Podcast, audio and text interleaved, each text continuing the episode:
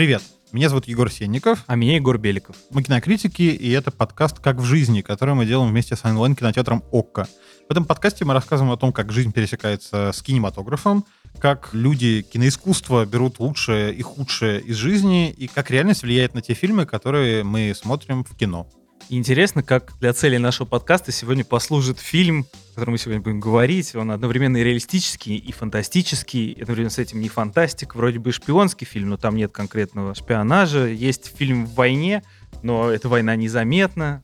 Это фильм «Довод» Кристофера Нолана. Еще, кстати, прикольно, что этот фильм послужит всем поводом для бесконечного множества дурацких каламбуров, которые основаны на палиндромах. Я вот сегодня читал рецензию Эдгара Райта, режиссера на этот фильм, и он ее написал наоборот. Я очень устал ее читать, если честно. Несправно ли лево, слева направо? Наоборот. Повод к этому разбору фильма «Довод» дал сам Нолан, конечно, потому что он, видимо... Потому что он его снял. Да, это, безусловно, одна из причин, но на самом деле я думаю еще, что, знаешь, он одержим каким-то символизмом, и вот он, знаешь, находит магические квадраты такой, о боже, я должен целиком запихнуть его в собственный фильм.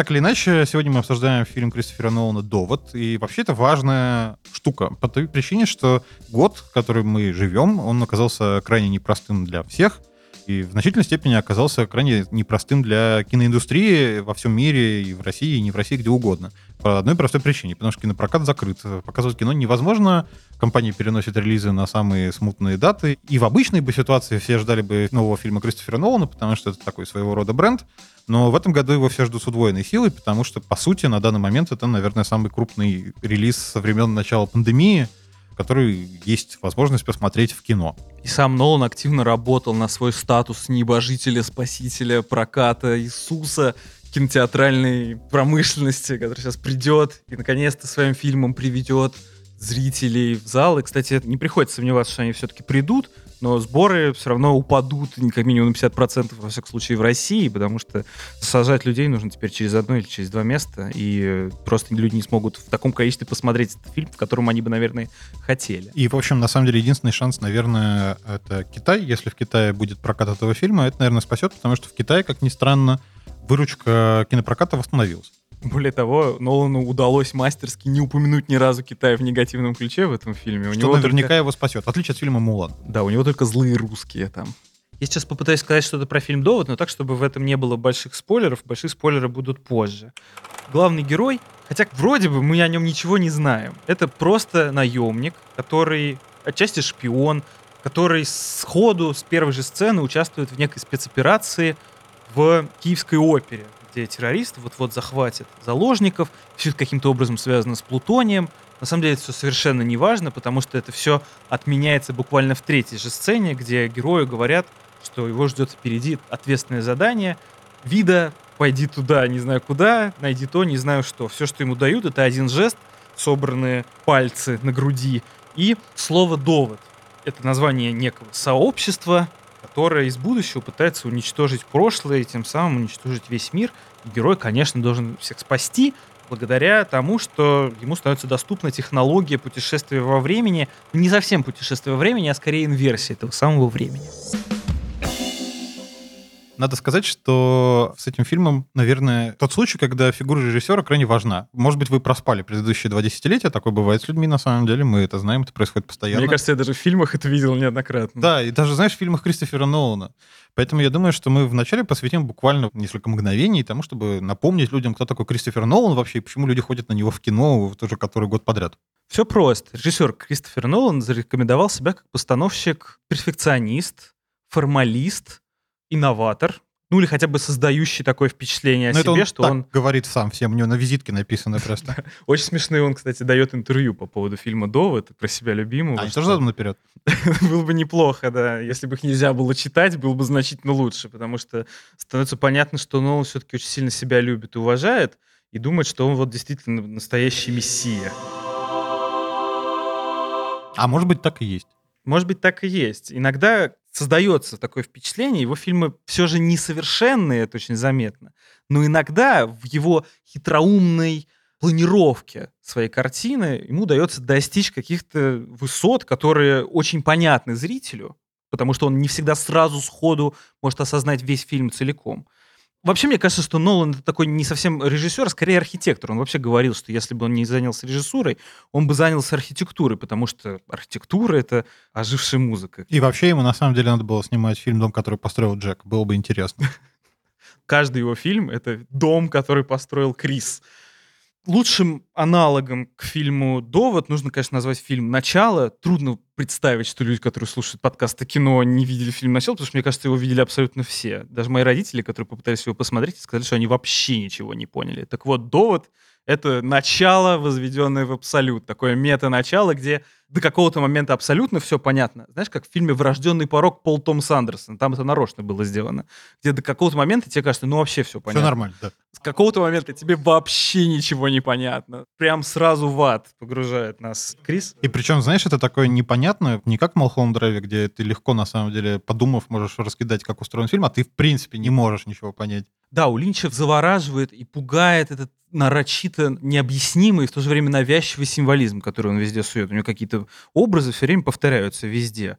И мы по-прежнему не можем объяснить, зачем он это делает. Я думаю, он даже себе не может это объяснить. И слава богу. Но он объяснил себе абсолютно все, что у него есть в фильме. Он продумал все до мелочей. Я уверен, что у него дома есть такая доска меловая, на которую он начертил абсолютно весь фильм. И эта доска размером со стену его дома. И показывает он только брату ее.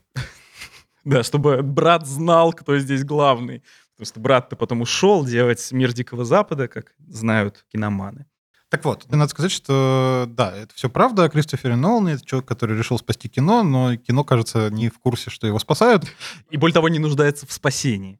Да, в общем, Кристофер Нолан — это режиссер, который весьма популярен и довольно часто радует кинозрителей всего мира своими фильмами, а люди на эти фильмы почему-то в кино идут. Ну, не почему-то, а потому что они очень зрелищные, захватывающие. В них вот есть ощущение того, что ты вот-вот и разгадаешь какую-то загадку. Поймешь что-то про жизнь окончательно. Я не уверен, кстати, что про жизнь. Мне вообще кажется, что чаще всего фильмы Нолана — это такие ребусы, как мы говорили, вещь в себе. Это полностью сконструированное, вообще не обязательно имеющее отношение к реальности, что особенно заметно в фильме «Начало», где вся теория сновидений Нолана была полностью высосана из пальца, потому что ему нужно было вот придумать эту систему вложенных снов, снов, вложенных внутри других снов сколько бы неизящным было сравнение, но на самом деле новый фильм Нолана очень удобно сравнивать с новыми книгами Виктора Пелевина. Они тоже выходят с какой-то постоянной периодичностью, он в них пытается как-то ловить фрагменты меняющегося мира вокруг нас, и ты, в общем, читаешь эту книгу, и кажется, как будто ты что-то понял в этот момент, но вот спроси тебя через полгода, и ты вряд ли вспомнишь, а что ты, собственно, понял, о чем была книга. Это мое мнение, я его никому не навязываю, потому что вот у моего соведущего несколько иное мнение, но мне кажется, это хорошая отправная точка для того, чтобы поговорить об этом фильме. Да, но тут нужно уточнить, что Пелевин-то двигается по новостной повестке. Он фактически интерпретатор топа Яндекс Новостей. А Нолан, наверное, скорее оторван от реальности и занят этими своими финтифлюшками, кунштюками и прочими пространственными головоломками. Но вот все-таки кажется, что «Довод» — это тот фильм, где, знаешь, Нолан не зашел до реальности и решил на нее обратить свой такой бионический глаз и понять, что же там происходит. И вот, по крайней мере, на мой взгляд, а, одна из важнейших тем, которая в этом фильме есть и которая, в общем, напрямую связана с тем миром, где мы живем — это тема войны, на которой мы все постоянно находимся. Почему это важно? Всю вторую половину 20 века человечество боялось ядерного Армагеддона. С того момента, как взорвалась первая ядерная бомба в июле 45 года, мир вступил в атомную эру, и все четыре или пять следующих десятилетий они прошли по знакам того, что вот мы сейчас все сгорим в ядерном геноциде, и все будет чудовищно. На самом деле жизнь показала, что ядерный холокост не случился, по крайней мере, на данный момент — и что самое интересное, в самом фильме «Довод» прямо обсуждается, что ядерный холокост — это не самое страшное, что может случиться с этим миром. Ему угрожают вещи гораздо более страшные. И с этим, на самом деле, довольно трудно поспорить, потому что люди, которые, как э, в том анекдоте, ожидали, что Третья мировая война будет оружием ядерных боеголовок, а Четвертая мировая война будет оружием стрел и копий. Так вот, они оказались неправы, потому что Третья мировая война на практике оказалась огромным мозаичным количеством разнообразных конфликтов, всех со всеми, которые непонятно для кого нужны, непонятно в чьих интересах они происходят. Каждый раз вокруг них возникает целое облако фейков, которые лишь затуманивают наше понимание мира, в котором мы живем. И из каждого такого маленького конфликта, из каждой такой небольшой перестрелки мир потихоньку начинает смещаться куда-то, куда мы сами еще не понимаем. И вот это ощущение, которое, в общем, не самое новое, и мы с этим ощущением живем уже точно около десятилетия, а может и больше, но он очень четко уловил и показал нам его в доводе. Как я это вижу, для Егора это вообще любимая тема. про холодную войну я имею в виду. И то, что холодная война на самом деле никогда не закончилась, и понемногу просто температура, наверное, прибавляется, то есть усиливается интенсивность. А для обывателя, который живет в этом мире, полном войны, которая не ярко выражена, не люди бьются на каких-то фронтах за нашу и вашу свободу, по большей части, а это какие-то скрытые от чужих глаз конфликты людей без опознавательных знаков, вежливых желательно, чтобы всем было комфортно за этим следить. Для обывателя это такая добавленная стоимость к тяжести жизни. Что-то, что ты постоянно осознаешь задним умом, от этого осознания никуда не избавиться, потому что оно везде, в каждом заголовке каждой новости — но при этом тебе удается как-то дальше с этим жить. Это не нарушает твою жизнь на до и после. Это просто добавленный стресс к общему стрессу обывателя. Надо сказать, что главный герой довода мне кажется, его удобно сравнивать с такими героями-наемниками прошлого. То есть он, конечно, не наемник, но он такой же человек, который оказывается в самых неожиданных местах и в самых неожиданных ситуациях. Можете сравнивать его с героем Бельмондо из фильма «Профессионал», можете сравнивать его с Джеймсом Бондом, а к этой теме мы попозже еще вернемся.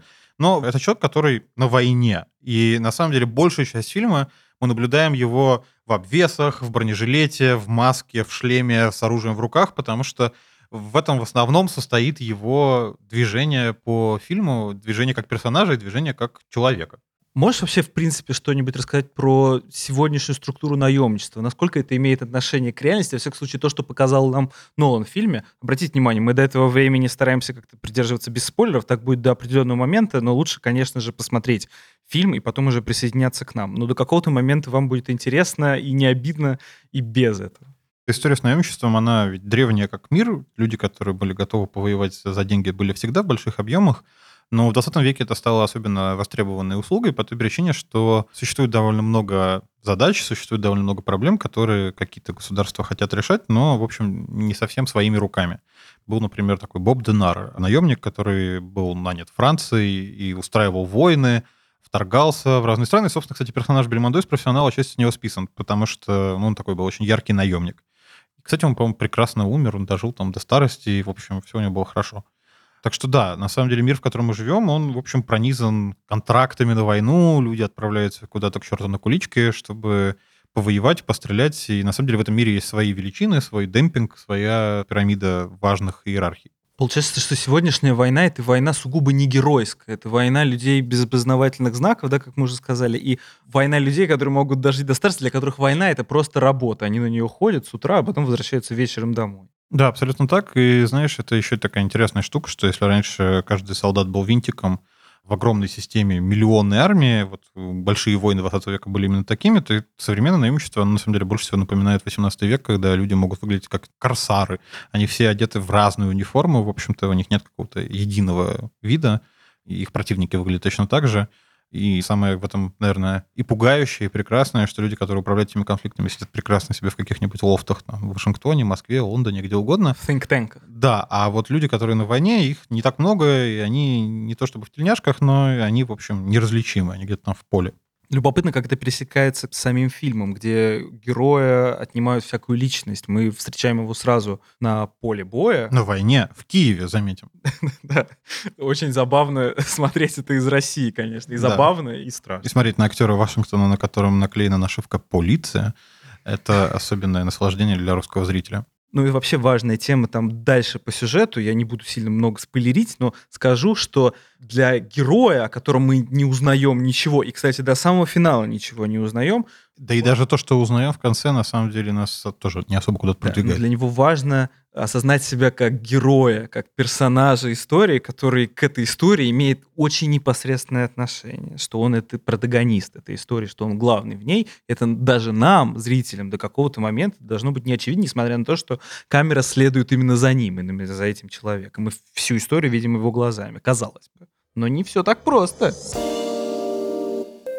Мне кажется, что за последние годы наш регион, России, Восточная Европа, как угодно, можно там, широко на это смотреть, он в мировых новостях появляется вот именно как такое пространство бесконечных людей в масках, которые с пулеметами и автоматами бегают куда-то там по полю. И вот у меня есть ощущение, что спустя некоторое время кинематограф это начал замечать. То есть фильм начинается с Киева, э, стрельбы, терроризма, полицейских, бомб, взрывов. Мне кажется, что в этом месте нам нужно задать вопрос эксперту, чтобы примирить двух кинокритиков, потому что я не согласен со всем, что только что сказал Егор, нам нужен третий кинокритик, как это часто бывает, всем известный российский кинокритик Антон Долин. Которого мы спрашиваем о том, как ему кажется. Можно ли считать появление Восточной Европы вот в этом фильме, в таком громком международном блокбастере, случайностью или трендом появления России, Восточной Европы вообще вот как темы? Я думаю, что внимание к Восточной Европе — это не новость, э, это нормальное свойство для большого кино, сделанного для всего мира, потому что Восточная Европа и, в частности, Россия — это такие экзотические зоны, экзотизм которых не беспределен. И, то есть это не Африка, это не Антарктида. Все-таки мы — это почти, почти Центральная Европа, а СССР почти такая же империя, как э, Америка, как США, но только зазеркальная, другая, иная. Не надо забывать еще о том, что Кристофер Нолан, он все-таки англичанин, как минимум наполовину. И он э, человек, знающий о том, какую роль играют в сегодняшней жизни нынешнего Лондона русские олигархи. Русский олигарх для них даже в большей степени мифологическая фигура, чем для нас. То есть мы, я думаю, более реалистично на них смотрим, в большей степени понимаем, что они за люди, а для англичан, для лондонцев это совершенные какие-то либо небожители, либо, наоборот, демоны, ну, странные, таинственные существа, обладающие странной властью. Я не думаю, что это новый тренд, э, то есть он не более новый, э, говорить об этом в кино, чем сами олигархи, живущие в том же самом Лондоне. А что касается Таллина, это совершенно другая история. Мне кажется, что любой э, режиссер-экспериментатор, особенно если он занимается коммерческим кино, он обязательно будет искать какие-то незаезженные территории. И вот Таллин такая незаезженная территория, где она не обладает а, таким очевидным экзотизмом, как какая-нибудь Южная Азия, или, что еще попсовее, но в Джеймсе Бонде это использовалось, э, какие-нибудь маленькие итальянские городки красивые, там какая-нибудь Сиена, в которую можно устроить погоню. Никто не знает, а, особенно за пределами вот этой постсоветской зоны, как выглядит этот самый Таллин, хотя слово знают. Оно красиво звучит, оно странное. Ну и кроме того, сам город просто очень красивый. Я думаю, что выбирали, искали места, в которых эффектно. Я совершенно не хочу обидеть другие столицы стран Балтии, но э, Таллин вот с этим а, замком, крепостными стенами в центре, э, с какими-то домами модерна, он очень живописен, очень хорош. Так что Нолан очень хорошо понимает. Спасибо Антону Долину за его высказывание. А мы движемся дальше и на самом деле подходим к той теме, которая, мне кажется, важным для творчества Нолана именно в том контексте, что вот он посмотрел на время, в котором мы живем. А тема — это отсутствие в этом фильме какой бы то ни было любви, к чему угодно, любой его форме. И отсутствие постельных сцен и секса вообще. Вот лично мне кажется, что Нолан, он то ли не умеет, то ли не хочет, то ли не способен говорить о любви как о каком-то реально существующем явлении. В его фильмах практически ее нету. То есть вот если мы начнем разматывать его творчество, мы обнаружим, что он этой темы старательно избегает вообще-то, несмотря на то, что я не считаю Нолана таким уж чувственным режиссером, это было бы совсем глупостью с моей стороны. Понятно, что Нолан — это биоробот, биомашина, электронный вычислительный аппарат, который снимает для нас фильмы. Он не совсем понимает, как мне кажется, как устроены человеческие чувства и эмоции. Во всяком случае, он не совсем понимает, как их отобразить в кино. Но любовь у него в фильмах все равно есть. Просто она обычно к тому моменту, как фильм начинается, уже мертва и существует у кого-то в голове. Лишь ее обрывки, воспоминания. Как в начале, когда в голове у героя Леонардо Ди Каприо еще живет его роковуха Марион Котияр, которая, как мы знаем по дальнейшему сюжету начала, уже сбросилась из окна, но у него в голове она все еще живет. Для нас это такая загадка. Ну вот у Нолана любовь с ней, она как символ любви. Ну да, или знаешь, в Интерстелларе у нас есть какая-то такая вялая любовь отца к дочери, дочери к отцу, но это все такое... Ну там, там ты что, там вообще сила любви у него есть. Но интересно, что он придумывает этой любви какую-то попытку физического объяснения, что любовь это не просто любовь, а такая штука, типа магии для любого, значит, среднестатистического зрителя, которая объясняет какие-то там физические парадоксы, которые зритель, в свою очередь, уже не понял. Любовь не картошка, не выбросишь в окошко, говорит нам Нолан. В доводе, кстати, есть такая рифма тоже между гипотетической силой любви, которой уже нет, и э, физикой. Не, на самом деле, знаешь, ты абсолютно прав, потому что, собственно, в фильме «Довод» есть момент, когда один из героев пытается физически восстановить условия любви, и что-то это не работает почему-то. Нужно сказать, что этот герой, это важно, мне кажется, в контексте любви, как важнейшая тема русской культуры и смерти этой самой любви, что это герой русский олигарх, э, которого играет Кеннет Бран, разговаривающий с очень забавным акцентом, который вообще не имеет отношения к русскому И акценту. звучит примерно «I want you to understand me». Да-да. Ну, хотя, кстати, может быть, для иностранцев мы так примерно и звучим, когда говорим по-английски. Ты знаешь, наверное, да, ты прав. И, может быть, в этом смысле Нолан улавливает своим, опять же, бионическим глазом, своим таким стальным, лишенным эмоций взглядом, что-то, что мы все еще не смогли выразить, что в современном мире и с любовью, и с сексом тоже довольно большие проблемы, потому что все уже дошло до той стадии, что люди начали обсуждать, а как об этом говорить вообще. Дальше дойдут до букв, и, может быть, обратно что-то сложится, время пойдет в другую сторону, как в фильме «Довод», и мы, наконец, обратно обретем себе понимание того, что такое секс и любовь, но в данный момент люди начали об этом задумываться, о том, как это устроено, о том, как это работает, и, в общем, на данный момент выводы довольно неудовлетворительные. Человечество не сдает экзамен, по мнению самых прогрессивных слоев человечества, и с сексом и любовью у нас большие проблемы. Я бы даже так сказал, по мнению Нолана, а вообще роботы-прогнозисты, которые часто задействованы, например, в финансовой отрасли, они всегда четко понимают, ну, как в случае Нолана, что любовь и секс — это такие просто деривативы финансовые инструменты. И, собственно, в этом фильме во многом любовь, то ли умершая уже, то ли еще умирающая, превращающаяся в какие-то бесконечно токсичные отношения между героями Кента Браны и Элизабет Дебике. Это их любовь, увядающее чувство, становится предметом манипуляции сначала для того, чтобы там какой-то плутоний украсть, а в финальной коде это становится приемом, чтобы спасти мир. Ну, вообще, спасение мира — это тоже финансовая операция. И при этом надо сказать, что Нолан нарушает правила какие-то игры, и по большому счету в фильме одна героиня, по большому счету. Ну, там есть еще несколько женщин в этом фильме. Там есть Прия, вот эта индианка, Ну, но говорю, она второстепенный ну, герой, который да. что-то там подвозит, какой-то инструментарий, ничего больше. А по сути, да, все остальные герои этого фильма запредельно маскулинные мужчины. Русские бандиты, русские молчаливые бандиты, русские олигархи, чернокожий главный герой, спецназовец, шпион, назовем его так. Мужчины, мужчины, мужчины, мужчины. В этом мире женщин почти нет. Супер неактуально, кстати говоря, господин Кристофер. Вот у того же Пелевина, с которым ты проводишь сравнение, как раз в новой книжке «Непобедимое солнце» главная героиня, женщина, такая 30-летняя, осознанная феминистка. In your face, Запад. В общем, Кристофер Нолан не прошел бы теста Бехдел. Если вы не знаете, то тест Бехдел — это способ понять, какое количество персонажей в фильме являются женскими персонажами и какое количество реплик у них есть. Не просто так, а какие из этих женских персонажей являются активными акторами. То есть э, не все их существование завязано только на мужчин, на мужской мир и так далее. Вырываясь из плена секса, которого нет, мы оказываемся в другом пространстве, где очень сложно с перспективой.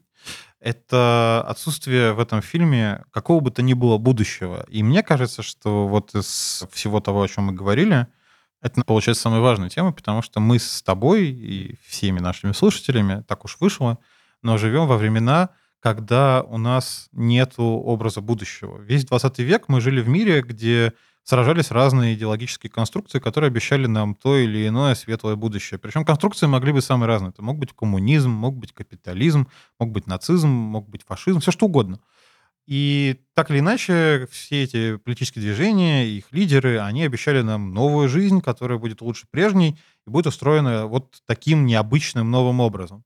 Но сейчас мы живем в реальности, в которой этого всего нету. И каждая страна, каждый политик, каждое политическое движение, оно лишь спекулирует различными образами прошлого. Иногда просто буквально к ним отсылая, как, например, вся политическая кампания Трампа буквально про прошлое. Вот он говорит, все будет как раньше. А раньше было хорошо. Вот некоторые говорят, что было плохо, а на самом деле было хорошо. Но то же самое мы видим в России, то же самое мы видим в Европе, в Азии, почти везде. Нету ни одного внятного современного политического движения, которое бы предлагало четкий образ будущего. Поэтому да, мне кажется, что отсутствие будущего и отсутствие каких-то перспектив — это важный нерв современной эпохи. У нас, окей, с отсутствием секса мы как-то перебьемся, нас спасут роботы, а вот э, с отсутствием будущего сможем ли мы прожить? Интересно, что в фильме Нолана по факту нету ни будущего, ни прошлого. Он не совсем мыслит этими категориями. У него есть какие-то таймлайны, которые он ведет то в одну сторону по прямой времени, которая устремлена из гипотетического прошлого в гипотетическое будущее, иногда в другую сторону. На самом деле это все один и тот же момент. Одна и та же ребрендинг, инкарнация какого-то прискорбного настоящего, из которого все герои пытаются выбраться. В этом фильме нет ни прошлого, ни И будущего. более того, говоря об отсутствии будущего, в этом фильме надо сказать, что основной конфликт этого фильма заключается в том, что будущее нас хочет уничтожить. И именно с этой целью, на самом деле, происходят все события этого фильма. Это попытка ответить будущему, который решил, что прошлое его недостойно, и его нужно стереть с лица земли. Звучит, может быть, довольно сложно и безумно, но это же фильм Кристофера Нолана, так что вы знали, что произойдет, когда вы включали этот подкаст.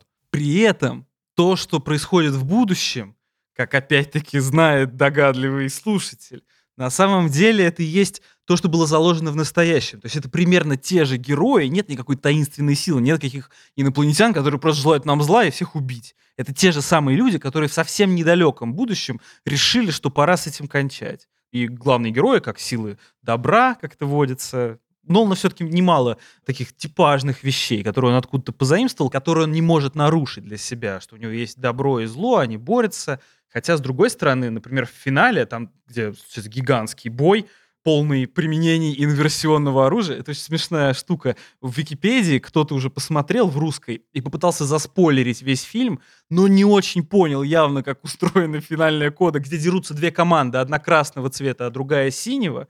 И при этом они дерутся не друг с другом, а как бы одновременно в разные стороны времени командами. То есть э, они заодно борются. Выполняют одну цель, но в разных временных потоках. Вы не представляете, как сложно это формулировать. И, в общем, явно человек, который это смотрел, тоже не понял, как это устроено, но наблюдать за этим все равно завораживает. Мне кажется, что подняв эту проблему, что у нашего мира нет будущего, но он по большому счету никакого ответа и не дал. То есть он сказал, ну, в общем, как-нибудь сами. То есть там нет какого-то конкретного ответа, куда это все придет, что произойдет и как нам жить. То есть мы должны с этим просто смириться. А жизнь — это одна сплошная современность. Ну, странно обвинять Нолана в том, что он не дал нам ответы на вопрос жизни, вселенной и всего такого. Нет, нет, я не обвиняю, я просто скорее подытоживаю, что и он сам не формулирует какого-то ответа и даже не претендует на то, чтобы попытаться сформулировать его. Это не претензия, это просто факт. В смысле, он сам этому времени соответствует. Тем не менее, даже несмотря на то, что он не хочет этого делать, он все равно формулирует кое-что важное о нашем восприятии времени. Потому что вот у меня давно ощущение, что никакого будущего нет, прошлое — это просто оправдание для злодейства в настоящем, по большей части. Как политики все время, особенно, насколько я понимаю, правые, пытаются манипулировать населением его восприятием себя, вспоминая о тех недавних временах, когда все было круто, и вот скоро мы сделаем мир великим снова. Да, примерно так это и работает, но на самом деле, как мы знаем, далеко не всем политикам с такой увлекательной программой удается уйти далеко. Некоторые президентами Америки становятся. Но ненадолго. Конечно, многих в контексте обсуждения довода Нолана будет волновать вопрос, смог Нолан или не смог. Получилось ли у него придумать что-то кардинально новое, или просто он такой ловчило, который просто переупаковал то, что мы давно видели, и вот подал нам снова с э, неожиданными эффектами. Хочется спросить у Антона Долина, поддержать с ним разговор, как ему кажется, революционный этот фильм или нет? Есть ли в нем какая-то инновация в изображении времени в кино? Да, безусловно, «Довод» — это новаторский фильм в отношении того, как он работает с временем.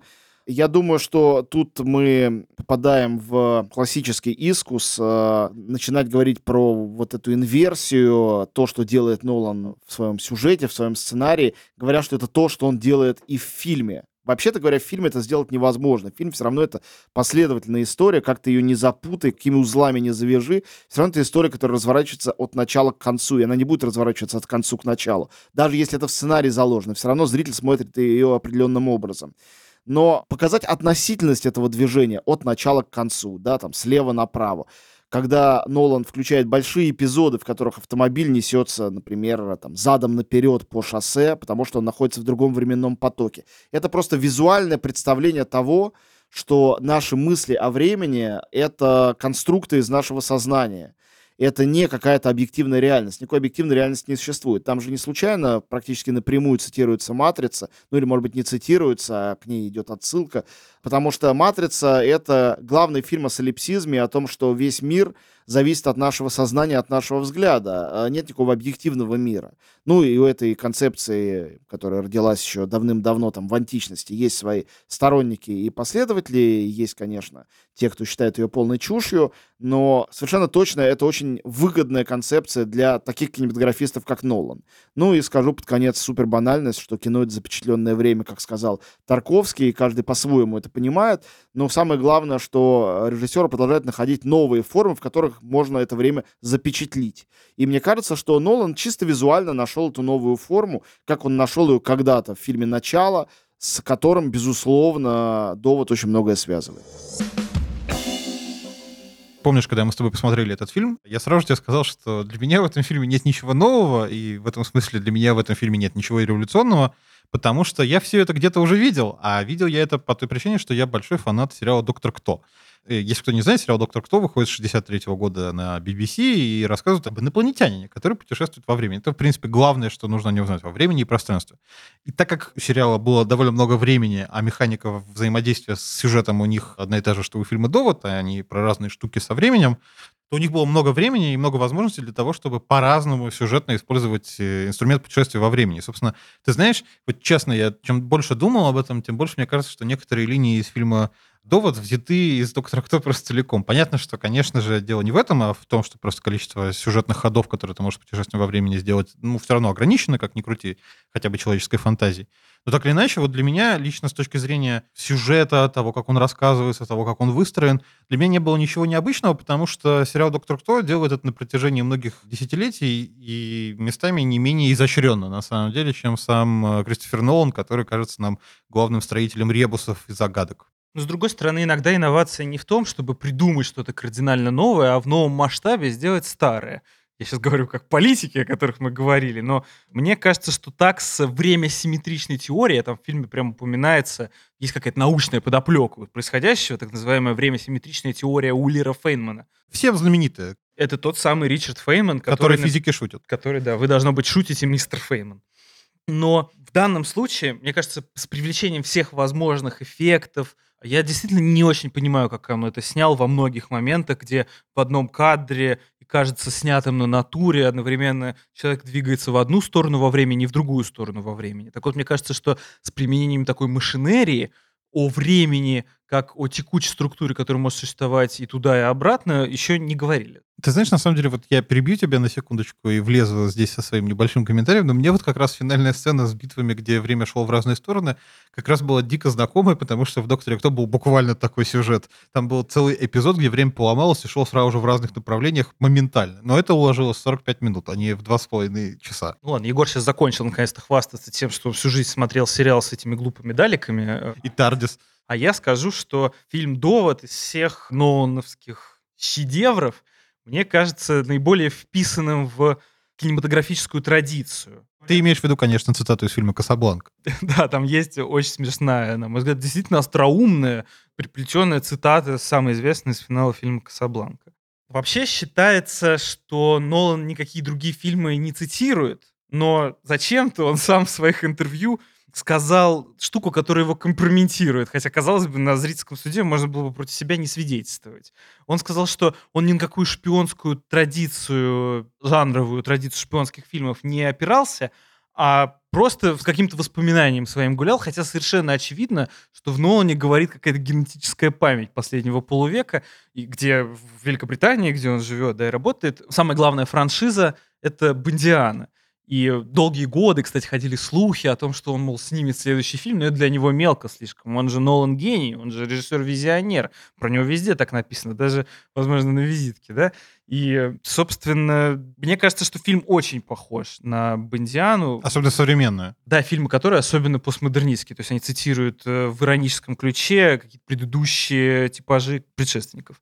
И конкретно «Довод», мне кажется, особенно похоже на Бондиану. Там главный герой совершенно очевидный Бонд. Главный злодей — это Эрнст Блофельд, э, его организация Теннет, который готовит злодейский заговор. Более того, у нас же есть помощник, э, практически мистер Кью в виде Паттинсона, блестяще сыгравшего эту роль. Мне вообще кажется, это лучшая роль в его карьере, но, может быть, только с хорошим временем сравним. Или маяком. Ну, допустим. Хотя он там тоже придуривается во многом. Здесь он такой классический британский аристократ. И шпион. Что, видимо, одно и то же. Совершенно точно. Ну, вот Нолан точно не шпион. Он находка для шпиона, раз он так много про себя болтает в интервью, то, что не должен был бы. Ты знаешь, на самом деле, вот мы когда начали с тобой обсуждать все это дело, я сравнил э, новые фильмы Нолана с новыми романами Пелевина. И вот, мне кажется, подытоживая наш разговор, мне лично по-прежнему так кажется, и даже кажется в плохом ключе, что, знаешь, с романами Пелевина новыми главная проблема, и, собственно, главное, о чем спрашивают люди в последнее время по поводу Пелевина, на каком романе ты перестал его читать. То есть вот я, по-моему, лет 10 назад перестал читать.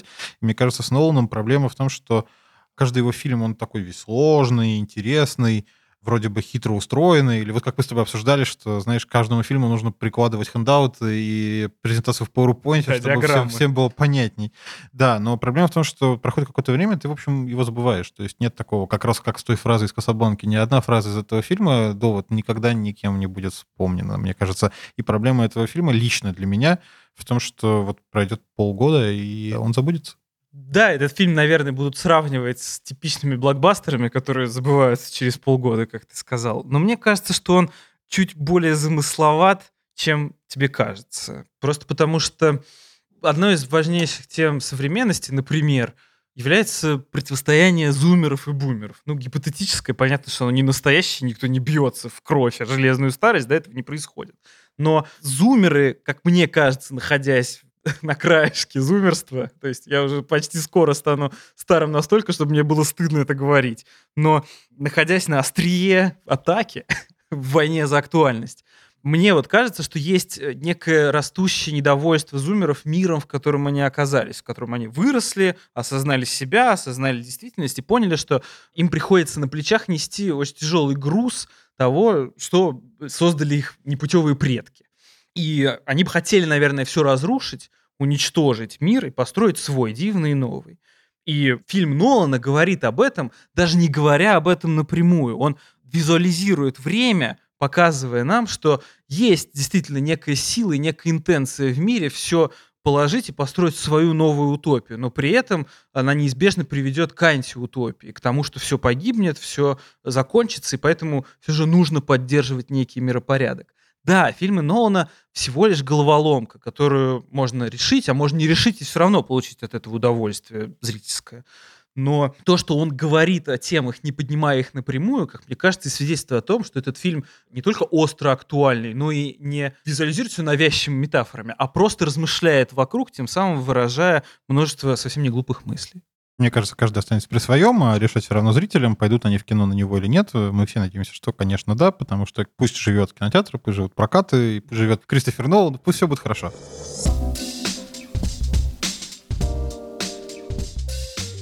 В общем, обязательно сходите в кино на «Довод». Мне кажется, что это будет самый обсуждаемый фильм осени, учитывая то, что осень будет явно не богата на релизы. И на самом деле, знаешь, важно, вот э, всю весну люди говорили, что поддержите малый бизнес. Вот сейчас та ситуация, когда нужно поддержать кинотеатры и кинопрокат, мне кажется. Несмотря на то, что это не малый бизнес, а большой, но есть ощущение, что скоро опыт коллективного киносмотрения может вообще пропасть. Давайте не дадим ему пропасть, а если вы пока не готовы морально к доводу и хотите подготовиться, посмотрите фильм «Начало», мы сказали, уже похожий по строению в онлайн-кинотеатре ОККО. Да, я абсолютно с тобой согласен. Обязательно посмотрите этот фильм, который там точно есть. А нам, наверное, уже пора сворачиваться, потому что за нами пришли. Возможно, из будущего. А возможно, из организации «Довод». Это был подкаст «Как в жизни». Меня зовут Егор Сенников. Меня Егор Беликов. И обязательно слушайте новые выпуски подкаста «Как в жизни», который мы делаем вместе с онлайн-кинотеатром «Окко».